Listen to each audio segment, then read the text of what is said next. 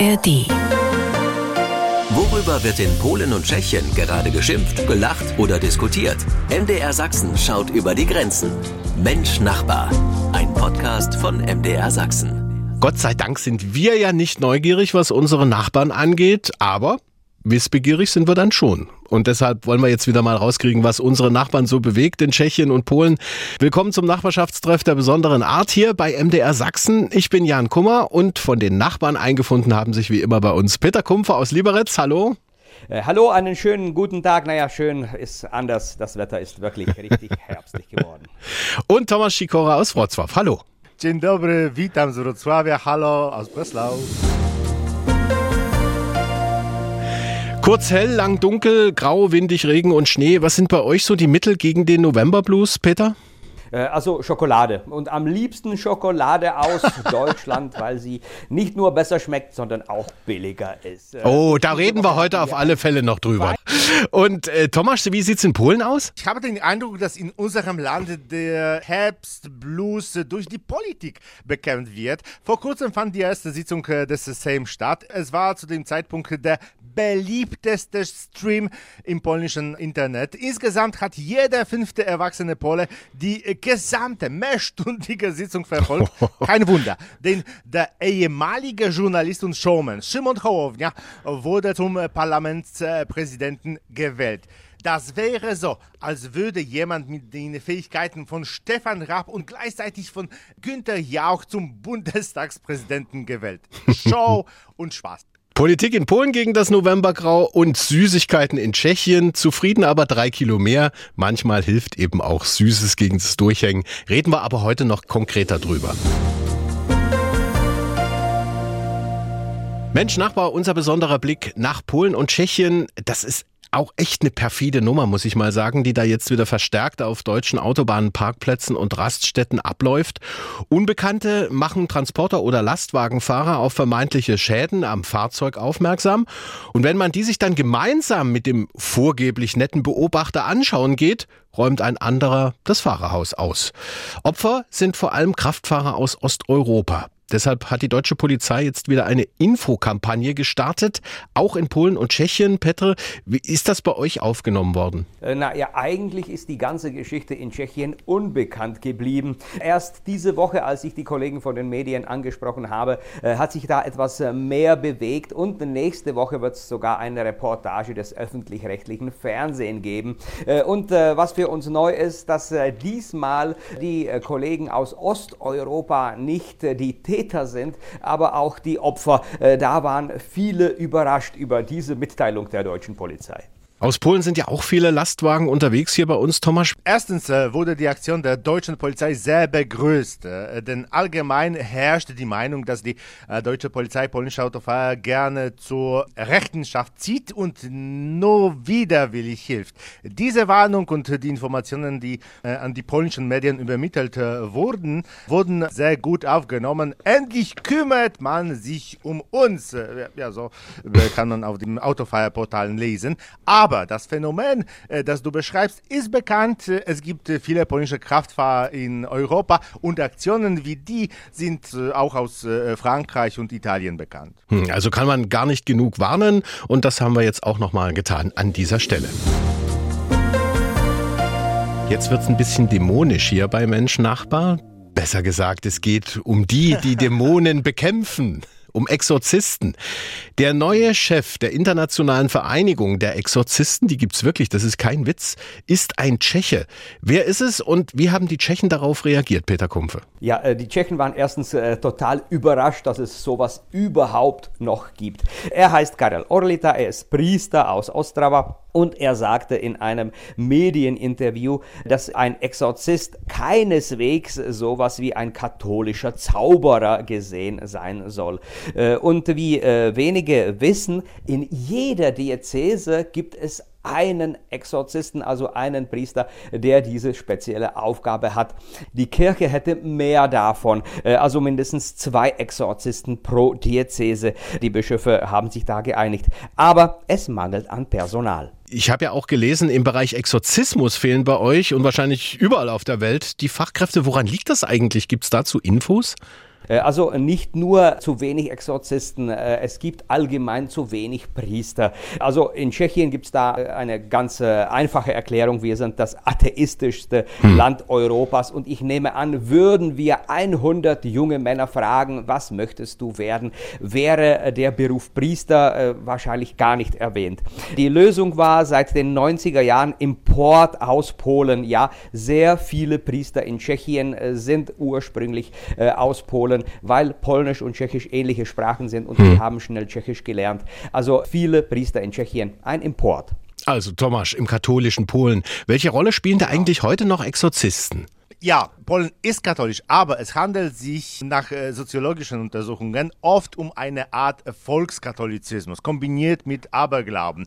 Wenn ein Baby nachts nicht schläft, äh, gibt man ihm zwar gern einen bestimmten Sirup, aber es wird auch Wachs gegossen, das die Dämonen aus dem Kopf des Babys vertreiben soll. Im Internet äh, sind die Polen sehr aktiv, um auf Teufelsanhänger äh, hinzuweisen. Beispielgefällig, erst vor kurzem hatten aufmerksame Wächter äh, entdeckt, dass äh, Walt Disneys Unterschrift drei Sechsen enthält.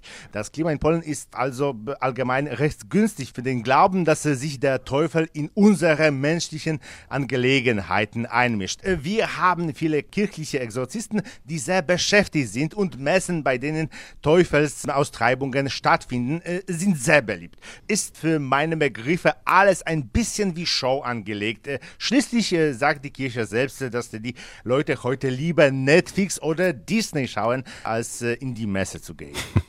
Und Priestermangel, so wie in Tschechien, wie uns Peter schon erzählt hat, ist ja auch generell ein Thema in Polen. Ja, und zwar ein großes. Die Kirche hat sich äh, politisch sehr stark hm, engagiert auf der konservativen Seite. Zweitens hat sie sich äh, nicht mit dem Problem der Pädophilie auseinandergesetzt. Und in der polnischen Kirche gibt es immer noch äh, Skandale im Zusammenhang mit sexueller Gewalt und Mobbing. Jetzt werden sogar Priesterseminare geschlossen, denn wo es früher mal drei 30, 80 Priesterkandidaten gab, gibt es jetzt nur noch einen oder zwei. Und der Mangel an Priesterberufungen ist das Endergebnis. In Wrocław zum Beispiel besuchen nur 15 Prozent der Kinder den Religionsunterricht. Im katholischen Polen ist der Katholizismus so langsam passé. Hier sind Sie genau richtig bei Mensch Nachbar, unser Blick nach Polen und Tschechien. Kleiner Fakt aus Deutschland. Jeder von uns hier verzehrt im Schnitt rund 4,4 Kilo Süßigkeiten im Jahr.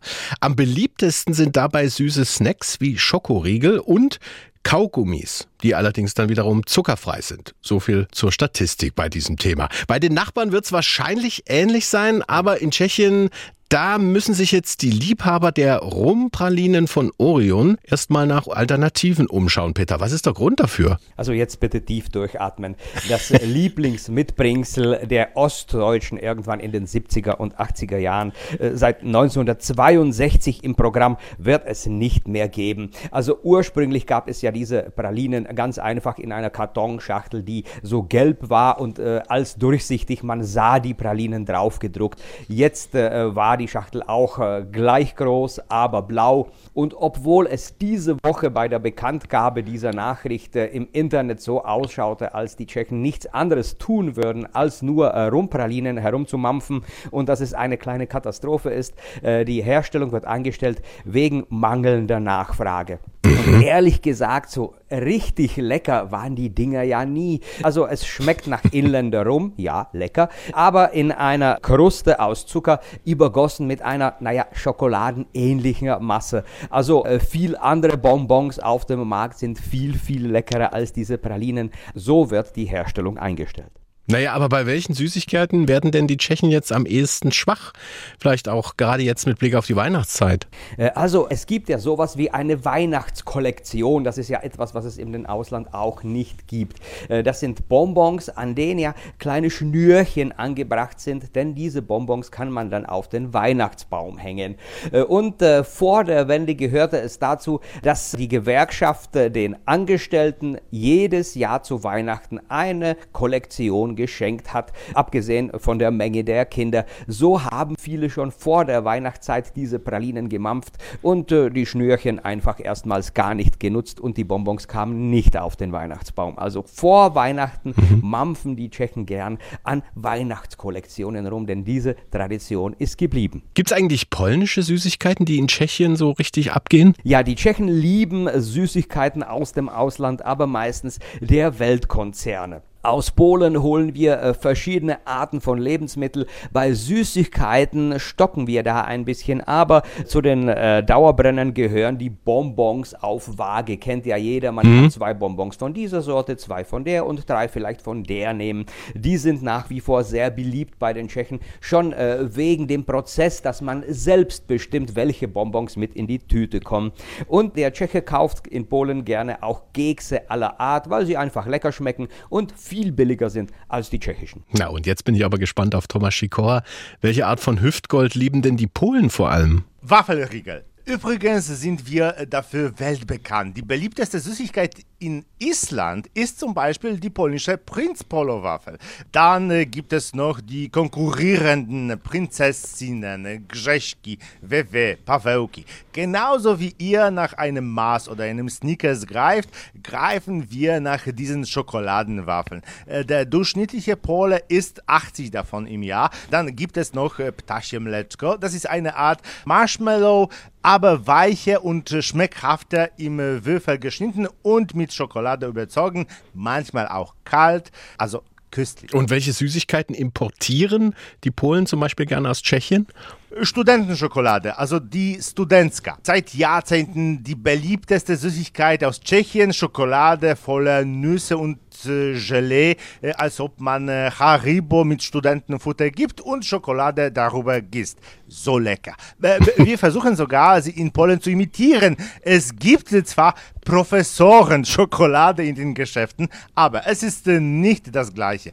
Es kann nicht sein, dass jemand, der sogar nur für einen Tag in Tschechien ist, nicht Studentka für seine Familie und seine Kommilitonen mitbringt. Wenn er sie nicht mitbringt, muss er mit bösen Kommentaren seiner Kollegen Kollegin rechnen. Oh Gott, das ist ja alles negativ, Diät hier, was wir hier machen. Und jetzt interessiert uns aber noch brennend, welche Süßigkeiten ihr bei uns mögt und auch kauft. Ah.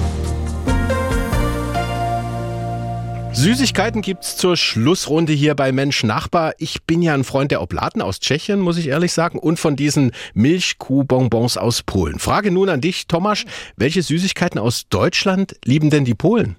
Eine Süßigkeit aus Deutschland, die in Polen immer noch als Hit gilt, ist die billigste Schokolade von Lidl und Aldi. Oh Umfragen haben ergeben, dass die Billigschokoladen von deutschen Einzelhandelketten in Polen sogar als luxuriöser wahrgenommen werden als zum Beispiel Lindt.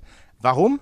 Nun, die Polen gingen früher als Gastarbeiter nach Westdeutschland. Von dort brachten sie ihren Kindern Süßigkeiten als Geschenke mit. Sie wollen nicht zu viel von ihrem hart verdienten Geld ausgeben und kauften die billigsten Schokoladen. Aber die Kinder wussten nicht, dass es die billigsten waren. Die Ankunft des Vaters oder Onkels von der Arbeit in Deutschland und diese Schokoladen waren wie ein Fest. Und bis heute sind diese Schokoladen für viele viele Menschen eine Erinnerung an die Kindheit, eine Art Nostalgie oder auch sogar Ostalgie. Wenn ich in einem Geschäft in Görlitz bin, kaufe ich selbst die billigste Schokolade. Ich kenne nichts besser. Und die Tschechen, Peter, wenn die was Süßes von uns hier mitbringen, was ist es dann? Also Ostalgie hin oder her. Der Tscheche kauft ausschließlich Schokolade äh, der bekannten Weltmarken. Also Milka und Kinderschokolade stehen ganz hoch in der Rangliste. Also das, was man früher im Intershop hierzulande Tussex genannt, nur für Westgeld bekam, holt man sich jetzt auch in Ostdeutschland. Denn äh, die ostdeutsche Schokolade, so wie das ostdeutsche Bier, äh, hat in Tschechien kein gutes Image. Und wir leben auch in dem Gefühl, äh, dass die deutsche Milka ja viel besser schmeckt als die Milka in den tschechischen Geschäften. Und außerdem billiger ist sie oft auch. Und was jetzt vor Weihnachten der totale Hit ist, ich nehme an, obwohl auch die tschechischen Geschäfte voll davon sind, bringen sehr viele Menschen aus Deutschland einen Adventskalender mit. Ja, und gerade mit Blick auf die Weihnachtszeit vielleicht noch die Frage, äh, Stück Stollen für euch beide jetzt in der Adventszeit, Peter? Ja, der Stollen, der schmeckt schon ein bisschen speziell. Man muss sich an den Geschmack gewöhnen, weil äh, für die tschechische Zunge ist er sehr, sehr süß. Und so mampft der Tscheche äh, zum Beispiel zum Frühstück lieber seine Warnotschka, also den Weihnachtsstriezel, der wesentlich, wesentlich weniger süß ist. Und Thomas, ein äh, Stück Stollen für dich jetzt? Gerne, bei mir gerne. Aber bei uns äh, interessant ist die Geschichte mit Oblatenlebkuchen. Das war in Polen ein Diskussionsthema, weil man die Oblaten nur mit der Liturgie assoziiert. Äh, und viele fragten, ob es eine Gotteslästerung sei, eine Oblate inmitten eines Lebkuchen. Ältere Menschen fragten sogar, ob sie geweiht sei. Äh, bis heute kaufen die Älteren diese Lebkuchen nicht, weil sie es für unpassend halten. Die Jüngeren haben solche Zweifel nicht. Na klar, ich habe die auch nicht. Haben wir das auch geklärt hier am Ende von Mensch Nachbar für heute. Vielen Dank für die lehrreiche und unterhaltsame Runde. Peter Kumpfe in Lieberenz. Tschüss, Nasslichenow, auf Wiederhören und ich weiß nicht warum, ich habe jetzt einfach äh, Lust auf Süßes. Kann ich mir vorstellen. Und Thomas Schikora in Wrocław. Vielen Dank. Tschüss. Mensch Nachbar, ein Podcast von MDR Sachsen. Ich bin Jan Kummer und möchte noch auf weitere Podcasts verweisen hier von MDR Sachsen. Dienstags direkt zum Beispiel ist einer davon. Unsere Talksendung zu Themen, die Menschen bewegen. Jüngstes Beispiel die Krise am Wohnungsbau. Diesen Podcast finden Sie dann jeden Dienstag in der ARD Audiothek und überall dort, wo es Podcasts gibt. ARD